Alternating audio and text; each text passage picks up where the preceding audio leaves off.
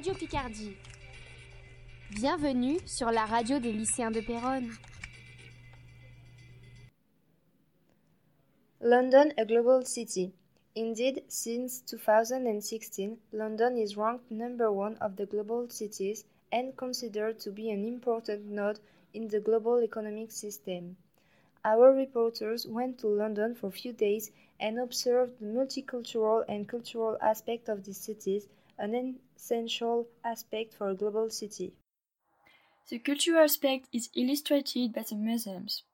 We visited some of them, such as the British Museum, the Imperial War Museum, and the Tower of London.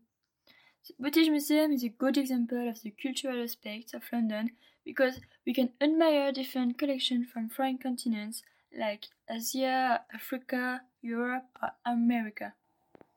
When we interviewed Londoners, they agreed to say London is a cultural city because museums are often visited by the tourists and inhabitants of the city. Museums also create important touristic sites. We also observe that all the nationalities are integrated in this global city. Indeed, are present various shops or restaurants in London streets. If we want, we can eat in a Chinese restaurant or enjoy a pizza in an Italian one. In the same way, we can go to a hairdresser, African American or European barber.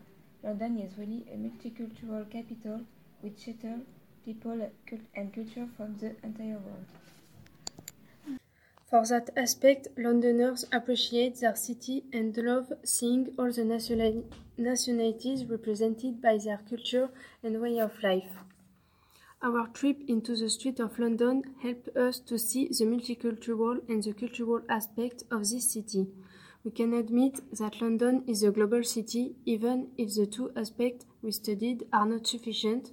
We have to talk about business activity, exchanges, political engagement, or human capital too, to say London is a global city.